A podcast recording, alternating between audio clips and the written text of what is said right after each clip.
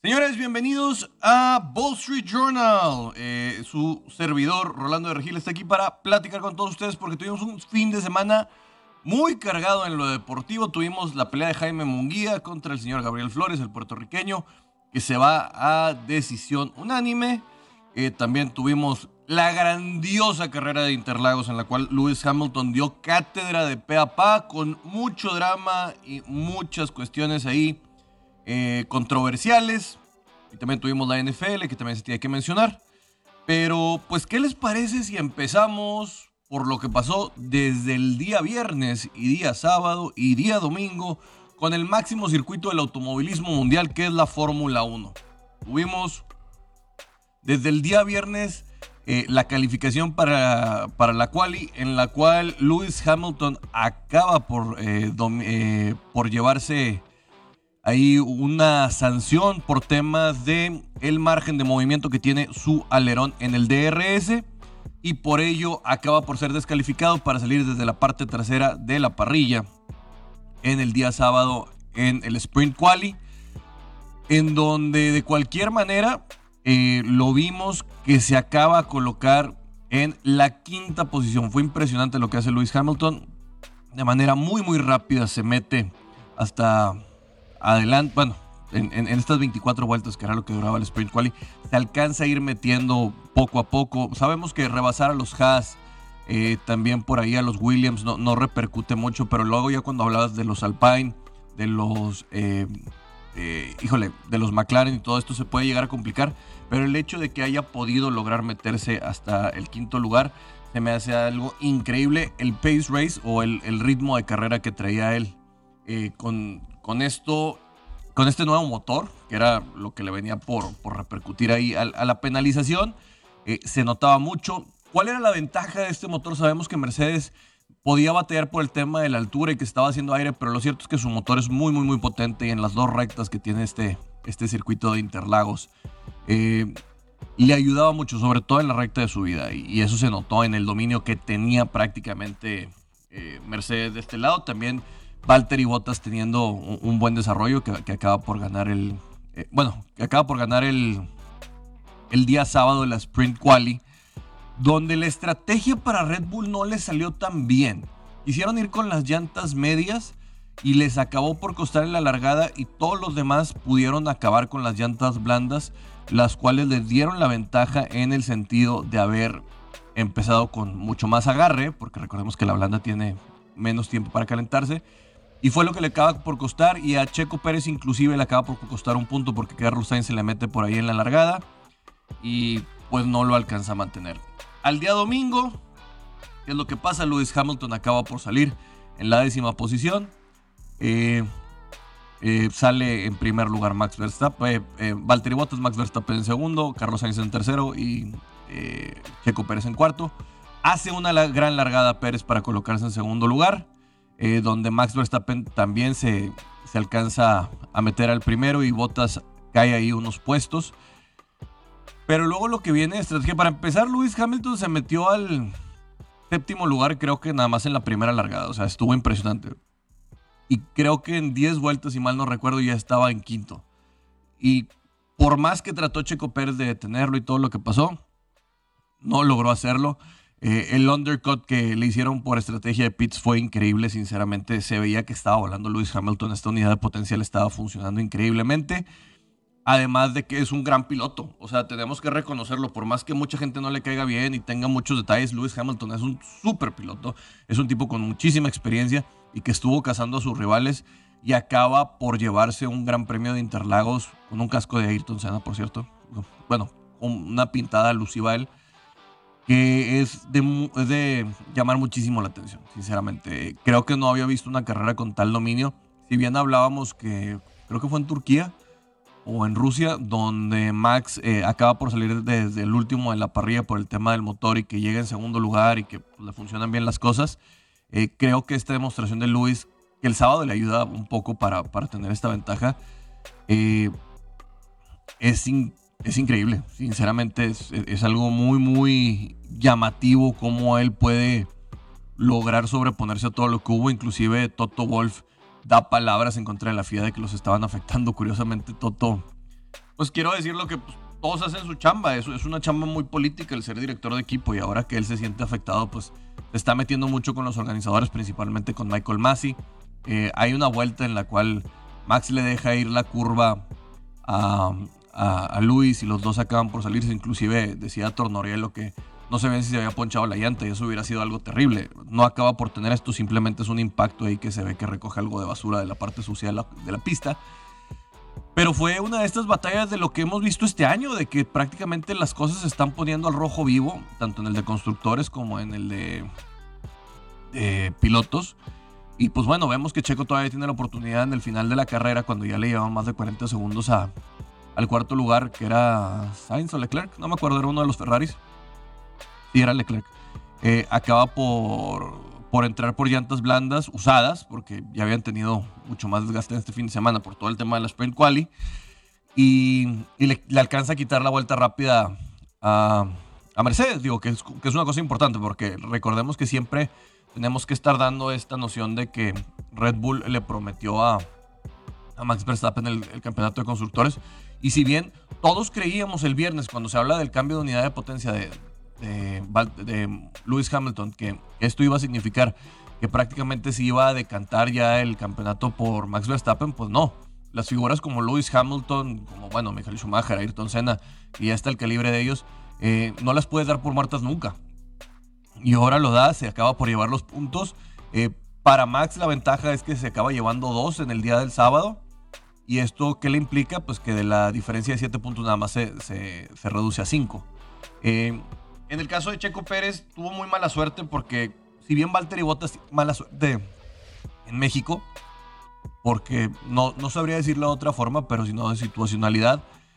Eh, ahora en este caso Valtteri Bottas alcanza a tener el tercer lugar prácticamente asegurado por el hecho de que el Virtual Safety Car, el, el carro de seguridad virtual, por traducirlo así en español, es, es desplegado y él alcanza a tener una entrada a pits y acaba por sacarle ventaja a Checo. Eh, eso no acaba por darse otra noción más que hay cosas que pueden aprovechar. Los ingenieros de, de Mercedes acaban por tener mucha ventaja en ese sentido. Y, la verdad, no se le puede. No se le puede manejar más que, eso. Es, es, un sentido de que a veces encuentras ciertas ventanas, ciertas puertas que se te abren para, para lo que va a ocurrir. Eh, desde el principio de la pista estábamos viendo eh, carros de seguridad, safety cars por el tema de Yuki Sonoda, también por el de Mick Schumacher, el Stroll. Y esto abría la puerta a muchas de estas cosas para, para entrar a los pits y que no hubiera tanto castigo. Hoy Checo acaba por, por no poder subirse al podio, pero no creo que. Esta sí es una de las carreras en la. Creo que simplemente no, no fue tu carrera. Y, y sí fue una carrera muy abierta hacia el, hacia el lado de Mercedes que supieron hacerlo. Así toca eh, por desgracia, la diferencia para el, para el tercer lugar que él estaba buscando poder competir con Valtteri Bottas en estas tres carreras tendría que ser por un tema de que no termine Valtteri una o dos carreras y que él pudiera estar en segundo o tercer lugar por lo menos. Cosa que se ve compleja, pero bueno, el cuarto lugar es algo de lo que se espera. Valtteri Bottas es un gran piloto, es un súper, súper, súper piloto. Y también tenemos que reconocer lo que está en una escudería que hace muy bien las cosas. Por el otro lado, eh, la pelea entre McLaren y Ferrari prácticamente creo que se está decantando hacia el lado del cabalino rampante. Cada vez se ven más cómodos sus dos pilotos con, con el Ferrari. Están haciendo cada vez mejor las cosas. Eh, este tipo de pistas con, con tanta curva se, les eh, acomoda mejor. Y ya veremos el siguiente año si, si le va a dar la oportunidad a Ferrari de meterse a los tres primeros a estar participando ya como un contendiente y no como alguien que está buscando ser el best of the rest prácticamente porque vemos que la diferencia entre Red Bull y Mercedes a comparación del resto es sorprendente. Y por el lado de, McLaren creo que se les pasó este, este hype, esta dinámica que traían después de la, victoria de, de, Ricciardo. Creo que lo que le pasa a, Norris por no poder ganar sigue generándole muchas telarañas en su mente.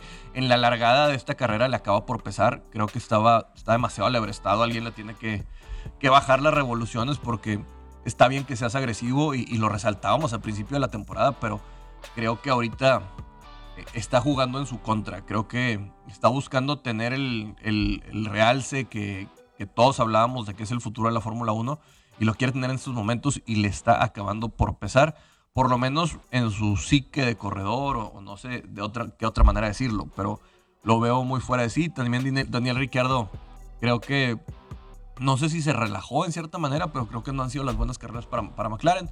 Eh, en lo que estamos viendo por ahí, la constancia de, de Alpine con Ocon y, Alonso también se sigue notando ahí que, que siguen tratando por mantenerse en, varios premios, por sacar los puntos para, para estar por encima de Alfa Tauri, que Alfa Tauri prácticamente creo que es en Pierre Gasly. Si bien de repente vemos destellos de Yuki Sonoda, no acaba por ser lo que muchos esperan, pero pues Yuki Tsunoda tiene la ventaja de que cuenta con el respaldo de Honda y Honda ahorita tiene una relación de amor, eh, aunque se vaya a salir de Fórmula 1 con, con Red Bull, así que no creo que vaya a haber muchos problemas, aunque haga enojar a Helmut Marco, el nipón. Lo que acaba por verse es que las cosas eh, se van a acabar yendo por Alpine por su constancia y creo que pues a lo mejor el siguiente año podamos ver una despedida de Fernando Alonso mucho más decorosa, que como quiera creo que hace las cosas bien, creo que se divierte más. Pero pues bueno, las cosas para la, escudería francesa también se ven más complejas. Pierre Gasly a fin de cuentas sigue compitiendo. Eh, lo van a mantener ahí en, en Alfa Tauri como piloto principal para poder estar eh, sacando recursos. Y pues bueno, ya hablar de, de los Williams o hablar de Haas, todo lo que está pasando, creo que Tampoco veremos muchas cosas. Espero que para el siguiente viernes ya podamos estar teniendo una previa con nuestros amigos de la F1 Podcast, que ahorita por vacaciones no está tan sencillo. ¿Qué onda, racita del Wall Street Journal? Ya estamos de regreso. Y pues bueno, el sábado tuvimos la pelea de Jaime Munguía contra eh, el señor eh, Gabriel Flores. Eh, ¿Qué les puedo decir? creo que todos ahorita. Bueno, para empezar, vamos a, vamos a analizar la pelea de, de, Munguía, que yo lo que veo es un tipo que sí tiene buena pegada. Es, es alguien que se nota que tiene pantalones para, para establecer. Creo que no es alguien con mucha estrategia, no le vi mucha esquina desde mi punto de vista. Eh, sí lo metió en predicamentos el señor Flores desde mi punto de vista. Y pues acabó yéndose a una decisión por parte de los jueces. Yo veía a alguien que, que sí me gustaba para el tema de que pudiera dar un, golpe de autoridad y que pudiera, ¿cómo decirlo? Que pudiera preocupar más o, generar más olas en este mar del boxeo. Y creo que Munguía Ay, me, me quedó a, a, ver un poquito. Eh, tiene, un récord de 38, 38-0 eh, con, con, 30, con 30 knockouts. O sea, creo que lo veía para ver un poquito más dominante y estuviera levantado más las alarmas de que si el Canelo le estaba sacando la vuelta, porque él es muy vocal en esto. Pero creo que todavía no, todavía no es alguien para poder llegar a, a, mortificar la escena de Saúl el Canelo Álvarez. Para meterte ahorita con el Canelo Álvarez, que es campeón unificado de supermedios. O sea, no entras así por, por desquite o, o porque lo hiciste enojar. Él necesita a alguien que entre y como dice Enrique, que le dé la guerra. Y creo que Munguía podría estar listo tal vez en un año para hacer eso. No ahorita. Se nota que tiene la presencia, que tiene los pantalones, que podría darle guerra, que podría darle la batalla que él necesita, pero tampoco creo que sea un, tipo el que ahorita esté listo, porque creo que sería Canelo por pura estrategia, el hecho de tener a Eddie Reynoso en tu esquina, eh, se lo acabaría por comer, se lo acabaría por llevar de otra manera. Y creo que él tiene que empezar a volverse un poquito más potable, depurarse, no bajar tanto la guardia y meterse al intercambio porque Creo que Rosado no lo vi tan sólido al momento de pegar y como quiera creo que le castigó mucho la cara a Munguía. O sea, se desde lo que yo vi, eh, creo que acabó por, por hacerle mella. Y creo que si hubiera sido un peleador ya como él lo que está buscando, pues se puede ver peligroso. Eh, por ahí se habla de que el señor eh, Benavides podría estar entrando a la escena para que ellos dos se metan. Y también para Canelo Álvarez el tema es, creo que tiene que enfrentar más tarde que temprano a la mejor a Munguía porque si el tipo en un año o dos se crece y él sigue queriendo mantenerse como vigente, eh, como vigente leyenda del boxeo, pues probablemente vaya, le vayan a crecer los enanos. Y van a ser mexicanos y no va a poder escapar de ellos. Sinceramente, si, si vemos que Canelo va a ir a buscar a, a Gennady Golovkin o a alguien, la gente ya no, no le va a hacer... Eh, nada, no le va a llamar la atención, sinceramente, porque tienes que buscar a los mejores y si los mejores son mexicanos, qué bueno para, para nuestro país. Eh, desde mi punto de munguía, ¿con qué me quedo este fin de semana?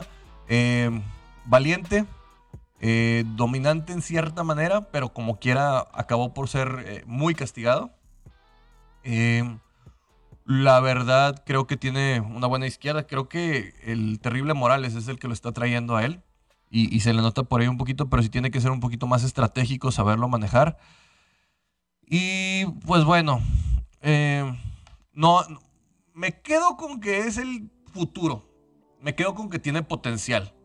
No me puedo quedar con que sea una realidad para preocupar todavía, pero qué bueno que ya está en estas pláticas de lo que es la semiosfera boxística, pugilística, en la cual se puede decir que el tipo ya puede empezar a preocupar a campeones desde otras índoles y que puede llamarles mucho la atención. Por otro lado, también les quiero mencionar que tuvimos también el golf, en el cual Jason Cochrack en el Houston Open acabó por quedar eh, campeón en este torneo que estuvo el mexicano Rodo Casabón, que no le acabó por ir muy bien. Eh, fue un torneo muy complicado, eh, mucho aire, las cosas no se dieron para, muchos por ahí. Se lo lleva Jason Cochrack con menos 10.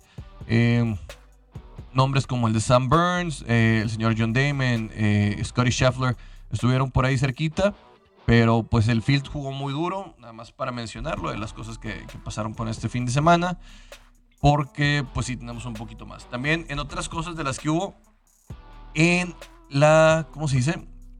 En el fútbol colegial, que mucha gente no lo está diciendo, pero tuvimos, no sé si upset, no sé si una sorpresa pero desde mi punto de vista, el sábado empezó muy cargado. Desde el que vimos a. a híjole, se me fue el nombre. Eh, que acaba por perder Oklahoma. Que trataba de meterse al top 4 con. con Baylor, discúlpenme, con los osos de Baylor. Por ahí me comentaba el señor Oscar Leiva, que le mando un saludo muy grande que dice que siempre se le indigestaba Baylor a Oklahoma. Y sí es cierto que en sus últimas seis visitas a, Baylor habían ganado nada más una y acabó por imponerse inclusive con todo y las apuestas acaba por llamar la atención esto. Cincinnati, que es el quinto lugar, probablemente con esto ya podría estar eh, gana contra South Florida y estaría esperando, eh, gana el 45-28, estaría esperando que salgan los rankings para poder decir que pudiera estar ahí peleándole a, meterse los primeros cuatro. No acaba por dar la línea por medio punto. Qué cosa tan rara la de Cincinnati. Pero este es un partido en el cual ya se ve más dominante. Pero creo que el partido del día sábado, el más llamativo, fue el de All Miss contra Texas AM, donde el señor Corral estuvo desplegando una gran, gran ofensiva, pero que también se equivocó mucho con unos balones sueltos ahí que no debía haber tenido. Y que también la defensiva de Ole Miss se puso, bueno, jugó bravísima sinceramente y acabó por hacerle mucho daño a Texas A&M, que recordemos que este es el equipo que le tumbó el invicto a Alabama, que es el segundo lugar y que con Nick Saban no es nada fácil hablar de este tema, así que las cosas están que arden, sinceramente fuera de los primeros dos lugares las cosas se ven muy raras. Oregon le gana a Washington State creo que de manera más tranquila. Notre Dame Caminando le gana a Virginia, que después de aquel descalabro que tuvieron contra... Ay, se me fue contra quien perdieron hace como 3, 4 semanas. Eh, ya han venido, han venido a la alza, van con un récord de, 9-1. Y miren, les voy a decir contra quién perdieron. Eh, perdieron contra Cincinnati, de hecho. Así que ahí están buscando. Ahorita están en el noveno lugar. Eh, pero creo que todavía no tienen para competir en la parte alta. Pero han venido eh, increciendo, como dirían muchos. Auburn acaba por perder con, Mississippi State. Este está sorpresiva también porque Auburn estaba entre los primeros 25, estaba en lugar 17 y le va a pesar. Michigan le acaba por pegar a Penn State en 21-17. Este fue un buen juego de, de día sábado también, donde las bajas eh, se, se, mantuvieron. Eh, Jim Harbaugh acaba por seguir buscando y se mantiene ahí al alza. Otro de los que estuvo por ahí, bueno, Alabama tuvo un día de campo enfrentándose a New Mexico State. Y por el otro lado, este era un juego que iba a llamar la atención, que era el de Ohio State contra Purdue. Y Ohio está en el cuarto para mantenerse 59 a 31. No hubo mucho problema de lo que pudieran tener, más creo que por tema de las apuestas. Y Georgia, el número uno, que le acaba por pasar 41-17 a Tennessee, que se va a mantener probablemente ahí. Ahorita sí es donde ya viene el tema más complejo para este cierre. Para Georgia se le, se le aproximan en juegos contra, bueno, Charleston Southern, que no va a ser mucho, y Georgia Tech. Creo que es de lo menos que puede estar. Hay, hay otras cosas que, que sí para los que cierran, bueno, Alabama tampoco creo que va, a estar viendo a gente de, su división, pero tampoco creo que le vayan a poner muchos problemas. Así que vamos a ver quiénes son los que acaban por definir. Eh, va, a enfrentar a Arkansas la siguiente semana a las 2.30 pm y a Auburn el día 27 de noviembre, que ese sí va a ser un juego bastante, bastante, bastante. Muy, muy interesante. ¿Qué es lo que se nos viene? Eh, para la siguiente semana hay que, hay que irlo viendo desde una vez porque Recuerden que empieza desde el miércoles algunas cosas y pues bueno, es Día de Acción de Gracias, así que hay unas que no se van a estar metiendo tanto. Eh, juego llamativo, Michigan State contra Ohio State. Ese va a ser el juego de la semana prácticamente para, para pronósticos reservados. Y Ohio State es favorito por 19 puntos. Imagínense la diferencia. Ohio ya despertó. Y si bien vimos un gran enfrentamiento entre los dos Michigans hace dos semanas, se, denota la diferencia que hay. Eh, por ahí Creo que otro de los que podríamos tener sembrados es el de... Híjole, es que no hay muchos. Sería si acaso el de Oregon contra Utah y Oklahoma, este, bueno, Oklahoma State contra Texas Tech, no. Así que creo que no va a ser una semana tan, tan determinante como yo lo creía, pero lo cierto es que por lo menos en ese, en ese juego de Ohio State contra Michigan State va, a ser algo interesante, sobre todo para las aspiraciones de Ohio que pretende quedarse en el cuarto lugar. Recordemos que su única derrota fue contra Oregon, que prácticamente Oregon vive de eso porque no ha tenido un calendario muy, muy difícil. Y esto lo está llevando a ponerse en la situación de ser el último sembrado que se estaría enfrentando a Georgia y Ohio, perdón, y Oregon se estaría enfrentando en este momento, como están los brackets, a el equipo de Alabama, que prácticamente muchos vamos, estaremos viendo una repetición de final entre Georgia y Alabama. ¿Qué les parece si nos vamos a un corte rapidito? Porque de regreso vamos a tener a Mayra Gómez y vamos a hablar de la situación de John Gruden en la cual está demandando a la liga y al comisionado Roger Goodell por el tema de argumentar que hay colusión y una conspiración para dañar su imagen. Y vamos a tener un abogado de Estados Unidos para que nos los explique, para ver cuáles son los fundamentos legales porque no hace mucho tiempo ya hubo una demanda contra la NFL por temas de colusión con un hombre ya muy conocido que es el de Colin Kaepernick y hubo un arreglo que esto iba a llegar a la Suprema Corte. Así que va a estar bastante, bastante interesante ahorita la platicada que vamos a tener. Además de que les voy a decir una cosa de Mayra ahorita que estemos con ella en la transmisión de este Monday Night Football. Vamos a un corte, no sin antes mencionarles a todos mis amigos que hoy todavía es buen fin. ¿Y qué tengo aquí atrás? Tengo Weber, papá. Acuate, si tú le quieres regalar algo a tu papá, a tu tío, a tu abuelo, a tu esposo, a tu hijo, bueno, ve cómprale un asador o cómprale artículos del asador.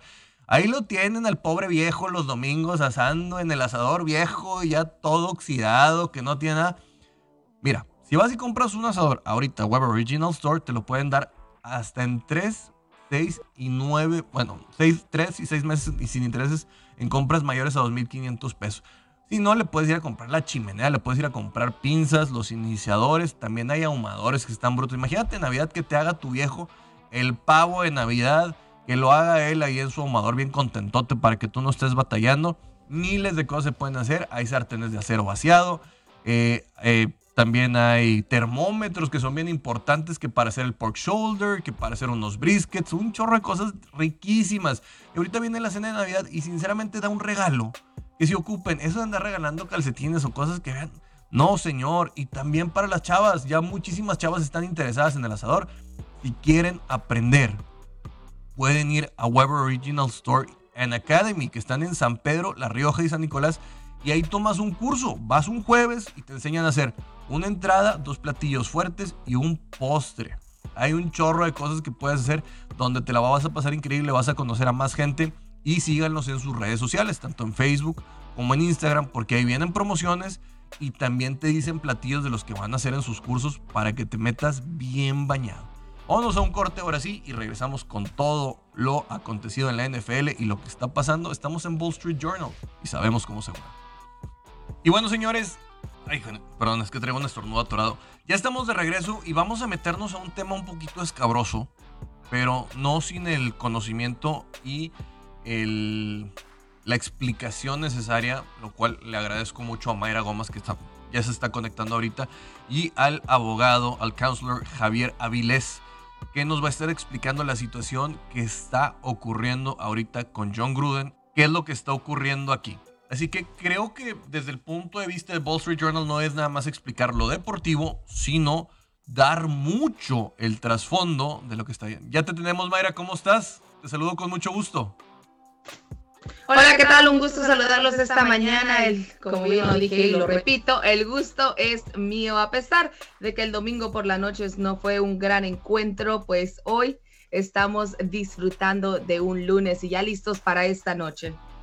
Así es, Mayra. Les platicaba a toda la gente que la situación con John Gruden pasó de. salió de una manera un poquito discreta a explotar una bomba en la cual no tiene tanto que ver el tema de quién seas como persona o cuáles sean tus posturas, sino ante la ley, lo que debe de emanar y que tienes como derecho de persona al momento que se realizan investigaciones y que sobre todo la situación que viene destacando en este punto es que él no era un empleado de la NFL y se da información confidencial de él en una investigación donde el manejo de información por parte de la NFL fue negligente. Exactamente, de hecho, esto ocurre después de la investigación que se hizo al equipo de The Washington Football Team. Entonces, en ese momento, cuando salen a relevar estos correos electrónicos, John Gruden trabajaba para ESPN. Como bien lo dices, no era empleado de la NFL y ahora él está demandando a la liga y al comisionado Roger Goodell de que se conspiraron precisamente para atacarlo hay muchos temas legales que yo la verdad no estoy muy consciente de él y por eso es que hicimos la invitación al abogado Javier Avilés que nos acompañara esta mañana para que él sí pueda explicar un poco más sobre la situación que se está viviendo. Una de las cosas que es súper importante en temas legales es el precedente. Y ya hubo una persona que tuvo una demanda contra la NFL y tuvo un arreglo. Se llama Colin Kaepernick. Él argumentó colusión por parte de todos los dueños y por parte de la NFL en sí para no ser contratado por temas políticos y activismo de su persona. Creo que aquí, si bien se ve desde otra forma lo que está llegando, creo que puede sentar algo de precedente. Licenciado, abogado, lo saludo con mucho gusto porque creo que en este momento necesitamos eh, scouting y cocheo acerca de lo que está viviendo la NFL. Sí, claro que sí. Muy buenos días, muy buenos días a todos. Muchas gracias por la invitación. Eh, lo más importante de lo que estamos viviendo hoy en día es, ¿procederá lo que está argumentando John Gruden hoy en día? Eh, sí, por supuesto. A, mi punto, a mi punto de vista me parece que sí.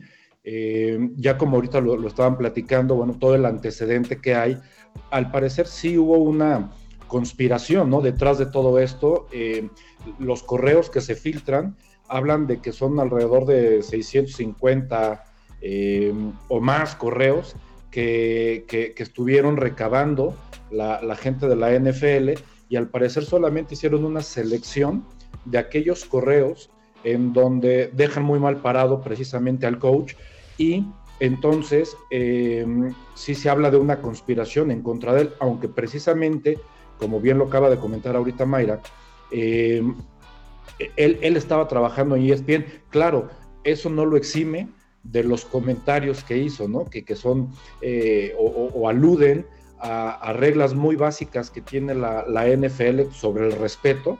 Y entonces, bueno, pues hoy, al final del día, nadie, eh, ha, procedido en contra del coach por esas referencias, incluso me parece que también se dirige con, em, con comentarios racistas hacia el presidente del sindicato de jugadores de la NFL y eh, hasta ahorita nadie ha procedido por, por, el contenido de esos correos.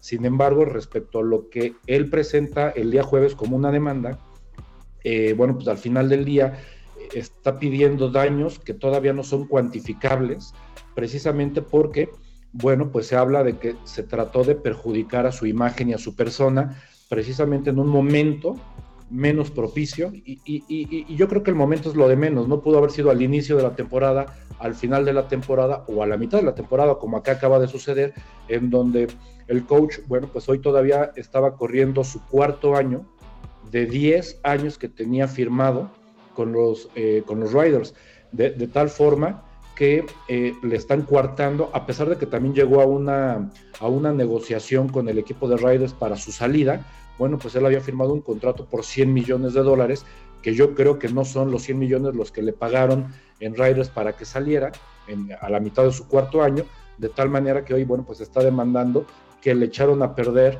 eh, pues no solamente ese contrato que tenía por 10 años más, sino que por ahí ya estaba por firmar un contrato de patrocinio, no me acuerdo si con una marca de tenis, y otros patrocinios más que venían en camino, en donde él, bueno, pues seguramente en su demanda, que todavía no se ha dejado ver muy bien el contenido y que es exactamente lo que reclama, pero bueno, finalmente son daños que se le están provocando a su carrera, a su persona y a los posibles contratos de patrocinios y el contrato con los Riders que eh, se le vinieron abajo. Sí, creo que también en perdón que interrumpa, pero en el manejo de información, el problema de la NFL es que no salió a decir quién filtró o que hay una investigación para, para, decir, bueno, quién fue el que le dio al New York Post toda esta información, de dónde sale, eh, se están investigando a todas las áreas pertinentes, todo lo que hay. Simplemente dijeron, ah, se filtraron, lo siento, no estamos de acuerdo en, en los comentarios de John Gruden, aunque no haya sido parte de nosotros, pero también creo que esa parte es importante porque si nada más seleccionamos información delicada de una organización como Washington Football Team, que se hablan muchísimas cosas que hay alrededor, sí empieza a dar sospecha de que alguien pudo haber tenido un, o sea, malos manejos enfocados hacia la, a la figura de John Gruden. Y como le dije, yo creo que el precedente de Colin Kaepernick del manejo de la liga puede solventar algo para más en pro de Gruden que en pro de la liga. Sí, sí, por supuesto, por supuesto. Incluso ya también ha habido declaraciones, ¿no? Del portavoz de la NFL que ahora, se, ahora, ahora dice que la NFL se va a defender de estas acusaciones de, John Gruden y me parece que esto es el inicio de una bola de nieve que se viene en la NFL, ¿no? Precisamente por eso, porque, bueno, pues ellos hablan de respeto, pero el, el hecho es que hubo una filtración, ¿no? A, un par de diarios importantísimos en los Estados Unidos, en donde se filtran estos correos, y bueno, pues eso también pone en el ojo del huracán a la NFL, ¿no? Hoy por más que diga que el, portavoz señale que la NFL se va a defender de estas acusaciones del coach, bueno, pues esto implica que va a ser un ida y vuelta eh, legal entre, entre el coach y la misma NFL y quién sabe quiénes más se puedan sumar a todo esto, porque repito, hoy el, coach hasta, hasta este momento no ha sufrido ningún tipo de, demanda respecto de los comentarios que hacen los correos, ¿no? Que bueno, pues ya vemos, ¿no? Son comentarios homofóbicos, comentarios misóginos y comentarios racistas, ¿no? Entonces, todavía al coach se le puede poner más grave la situación. Sin embargo, bueno, pues la parte importante, digamos, en lo legal, pues es que él ya dio el primer paso, ¿no? Él ya está tratando de defenderse. Eh, repito, por los daños, eh, más, que otra cosa, son por daños económicos que, le están causando a, su persona y a su carrera. Pero, reitero, pues del otro lado también hay, em, hay, hay, pues, digamos, tiene cola que le pise, que le pisen al coach precisamente por haberse dirigido de esa manera. Aunque a mí lo que me llama la atención precisamente cuando hablas de las declaraciones de la NFL es que dicen que no tiene ningunos méritos, que sus acusaciones no tienen alguna base y es cuando a mí me gustaría saber exactamente como abogado qué bases tú le ves a esta demanda para continuar con ella, porque varios dicen, bueno, Kaepernick en su momento también trató de poner una demanda, estuvo diciendo que A, que se hizo una conspiración en contra de él, pero a mí se me hacen estas situaciones muy distintas. Y no soy la profesional, por eso te lo pregunto a ti, ¿qué es lo que tú le ves ya a John Gruden con lo que pueda él demandar a la NFL? ¿Qué méritos tiene su demanda en pie? Mira, hoy, hoy yo, creo que la, demanda lleva cierta solidez.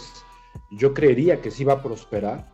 Eh, porque incluso con el asunto de, del coreback o del ex, ex, coreback de los, de los 49ers, al final del día, eh, pues también argumentaron la misma situación, pero el hecho es que llegaron a un arreglo a un arreglo en donde a la NFL no le convenía que se fuera hasta las últimas consecuencias y además pues por todo el entorno que maneja la NFL. ¿Por qué? Porque más allá de que si prospera o no prospera, aquí digamos que a la liga más importante de todo el mundo eh, no le gusta estar involucrada en este tipo de conflictos, ¿no? Donde se hable precisamente o eh, la pongan en tela de juicio la misma organización, que pongan en tela de juicio eh, la, falta precisamente de, privacidad, de Abogado, diga lo que se destape una cloaca. Pues, pues, sí, al final del día sí. no, no, no, la NFL no quiere eso, ¿no? Al final sabemos que sí debe de haber cosas graves dentro de la NFL, pero reitero, ¿no? Como en mi opinión, entre todos los deportes profesionales en el mundo, me parece que la NFL es la liga que mejor orden tiene. Y entonces hoy digo, tan es así que veamos lo que significa el Super Bowl a nivel mundial, ¿no? O sea, ni el Mundial de Fútbol, soccer, me refiero, ni ninguna otra eh, final de ningún otro deporte en el mundo genera tanta expectativa, tanto negocio como lo genera la NFL, lo que me lleva a concluir que en cuestión de gestión deportiva la NFL es la mejor liga del mundo y en consecuencia, y esto lo saben, por supuesto, los, los equipos y los dueños, el comisionado de la NFL, y entonces por eso a toda costa siempre me parece que han tratado de quitar problemas, eh, llegando a negociaciones, y bueno, pues esa, esa es la parte que hoy creería que necesitan hacer ya inmediatamente con el coach, no hacer eh, que esta bola de nieve siga creciendo, siga cayendo, repito, ¿por qué? Porque se van a sumar muchas más personas o podrían sumarse muchas más personas de no poderlo detener en este momento, que además, bueno, estamos prácticamente rebasando la mitad de la temporada y todavía viene mucho eh, y apenas es el inicio, repito, es la punta del iceberg, ¿no? Entonces, hoy no quisiera pensar esto que acabas de comentar, ¿no? Que se está destapando la cloaca y entonces se le puede venir abajo eh, un gran negocio a la NFL, ¿no? O sea, no se lo puede permitir la NFL. Y si finalmente llegara a un arreglo con el coach es un asunto de dólares, bueno, pues también creo que la NFL no tiene problema para llegar a un arreglo con él. Pero pierden imagen. Perdería mucho en imagen si tú estás dando un arreglo con una persona que, que se expresó de esa manera.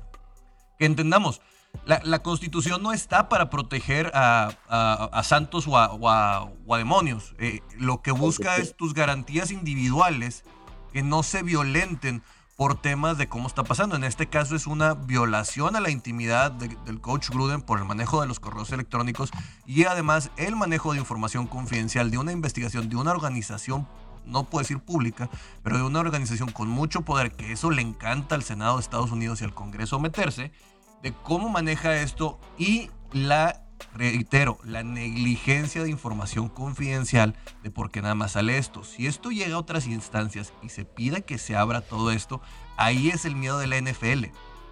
Y así que chequen, van a perder en imagen, pero van a perder en... Precisamente por eso, porque yo creo que por conveniencia de que no se haga más grande, la NFL tendría que llegar a, a negociar. Finalmente, bueno, hemos visto que este tipo de casos hacia la NFL son casos aislados, ¿no? Es decir, no es que diario la NFL recibe este tipo de demandas, ¿no? Sino que las tiene de, muy poquitas y hoy creería que efectivamente, aunque perdiera un poquito de autoridad en cuanto a imagen se refiere a la NFL, me parece que perder, a veces hay que perder un caballo, perder a la torre antes que perder a la reina, ¿no? Claro. Y entonces, efectivamente, yo creo que si ya se empieza a meter el Senado, ya se empiezan a meter las distintas autoridades en, Estados Unidos, que sabemos que son bravísimas, eh, yo creería que esto no le conviene a la NFL. Entonces, si quiere que esto no camine más, yo creo que ya deben de estar tocando la puerta en estos momentos del, del, coach para sentarse a dialogar y tratar de llegar a un arreglo que no lo haga más grande. ¿Por qué? Porque efectivamente, si bien es cierto, repito, no justifico todo el contenido de los correos que se filtraron de ninguna manera y no es el tema. El tema es precisamente lo que acabas de comentar, la invasión a la privacidad del coach y cómo se filtraron estos, estos, em, esta información a los diarios allá en Estados Unidos, porque esto es precisamente lo que está alegando el coach en su demanda, que se le está violando su intimidad, que fue una, una campaña, porque efectivamente hoy la pregunta es, ¿cómo llegó esa información? Que es una, después de una auditoría privada a, una organización eh, en Washington que pertenece a la NFL, y cómo se filtró esa información a los diarios. Eso es lo que se está argumentando, ¿no? Y eso, pues no tiene vuelta de hoja, ¿no? Por más que lo queramos esconder, por más que lo queramos tapar, no tiene vuelta de hoja. Hoy, en ese sentido, respondiendo a la pregunta de Mayra, me parece que la demanda del coach va bien fundada en, ese sentido. ¿Por qué? Al final le violaron la privacidad, que el, violar la correspondencia, que en este caso ya los correos electrónicos se vuelven parte de esa correspondencia tradicional que era antes de cartero, y, es la que señala la, las constituciones lo que protegen a esa privacidad. Bueno, pues hoy los correos electrónicos también, ¿no? Son al final personalísimos y no debieron haberse filtrado. Además, como también comentaba Mayra, ni siquiera el coach en ese momento trabajaba para la NFL, ¿no? Trabajaba en otra organización y hoy inclusive ESPN ni siquiera se ha pronunciado, ¿no?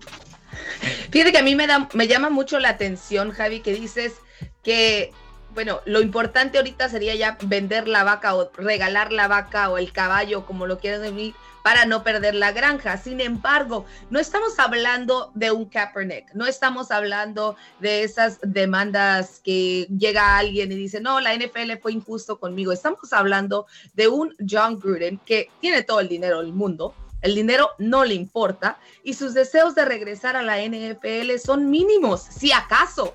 Yo ahorita diría que John Gruden ya no quiere regresar a la NFL y además yo me atrevería a decir que va a tener el apoyo de Mark Davis.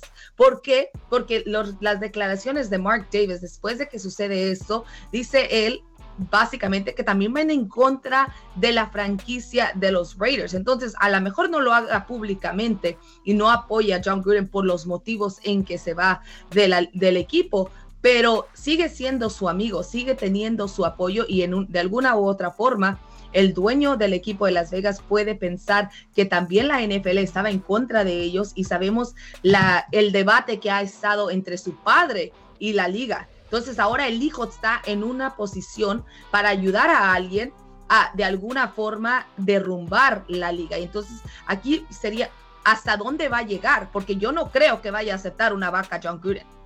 No, no, y fíjate, ese precisamente ese es otro factor que le da más solidez a la demanda del coach. ¿Por qué? Porque él ya no tiene nada que perder. Absolutamente nada que perder. Si quisiera regresar a la NFL, bueno, pues a lo mejor estaría cediendo o estaría de alguna manera... Em, Argumentando que tiene un modo de chantaje es correcto, se fue directo y además, como bien dices también, pues el dinero no lo mueve, aunque por más dinero que tengas, bueno, siempre incrementar la cuenta bancaria, pues a nadie le viene mal, ¿no?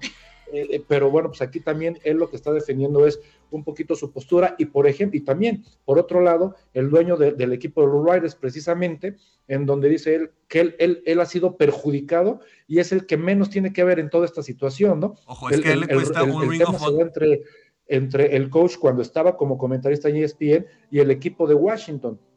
Y hoy el equipo de Raiders fue el que salió perdiendo, ¿no? el que le tocó bailar con la más fea. Y efectivamente, ¿no? Hoy sabemos también que, lo que se manejó es que el, dueño del equipo de Las Vegas eh, eh, tuvo presiones por parte de la NFL para tratar de rescindir el contrato del coach. Es por eso que llegan a un arreglo y se va, pues no tanto por la puerta de atrás el coach Gruden, pero finalmente sí, se perjudica al equipo, se perjudica al equipo de Riders que a media temporada, que lo venían haciendo medianamente bien, bueno, pues terminan con, con toda la planeación que se tenía para esta temporada. Bueno, ya para irnos a un corte, para hablar un poquito ahorita, Mayra, contigo de lo que vas a vivir hoy en el Monday Night Football, pero pues sí, de, lo que se habla es que también John Gruden le podría estar costando el Salón de la Fama y ya lo sacaron de un Ring of Honor, así que el, el, el peso alegado que tiene para John Gruden es durísimo. Abogado Javier, le agradezco muchísimo su presencia por darnos información de lo que hay. Y Mayra, me gustaría platicar contigo de lo que vas a estar viviendo hoy en la transmisión de los 49ers y de lo que ves para este juego divisional. ¿Te parece si después del corte platicamos tantito? Sí, por supuesto. Muchísimas gracias, Javi. Gracias, gracias a ustedes, con mucho gusto. Nos vemos pronto. Vámonos a corte, señor productor, que se lo debía para que no me mate y me da tres minutos para hablar del Monday Night Football Estamos en ABC Deportes y sabemos cómo se juega.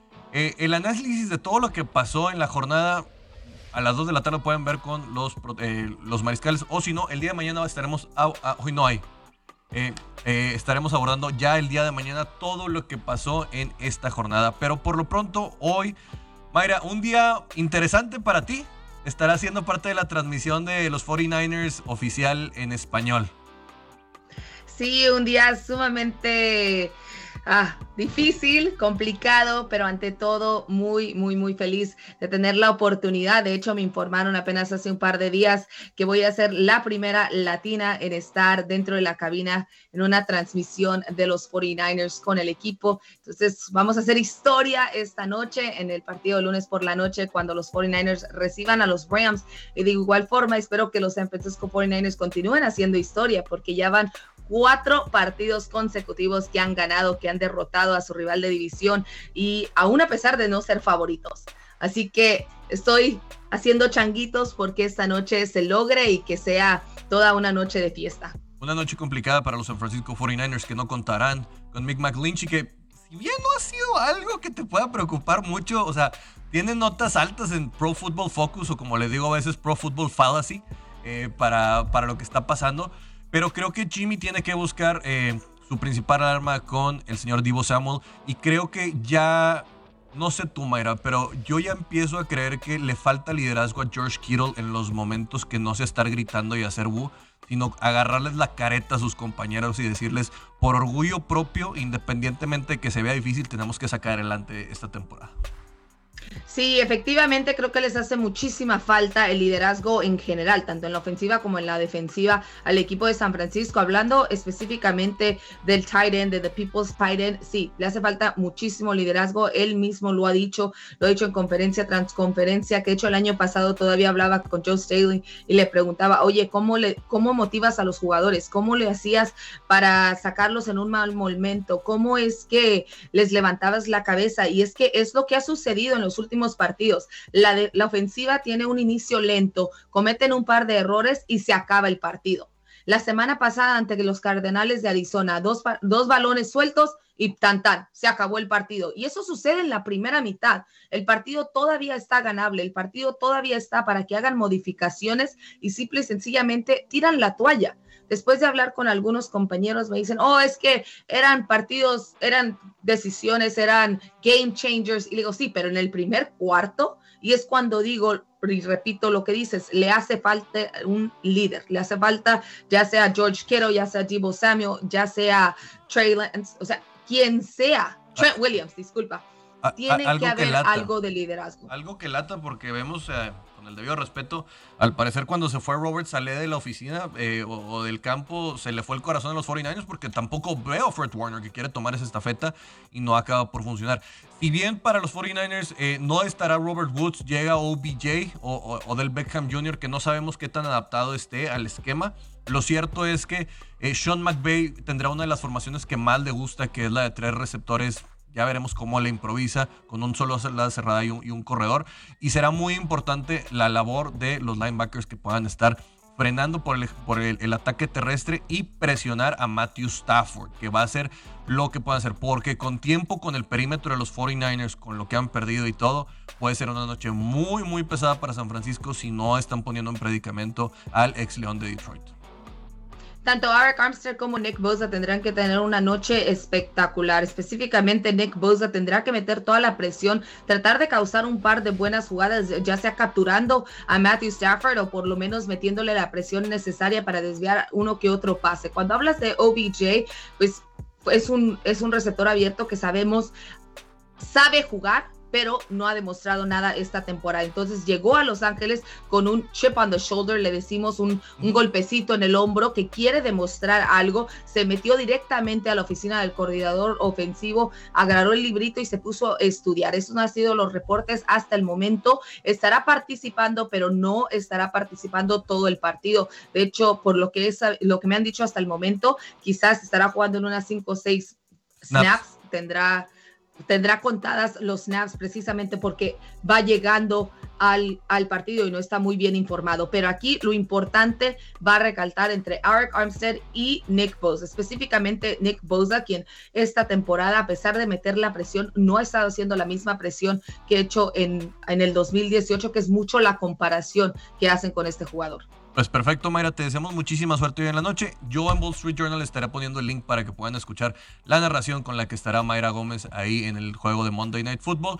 Y pues bueno, con esto nos despedimos. Te agradecemos mucho tanto haber traído a Javi y tus análisis de lo que se estará viniendo hoy. Mucha suerte y éxito. Muchísimas gracias a ti. Hasta luego.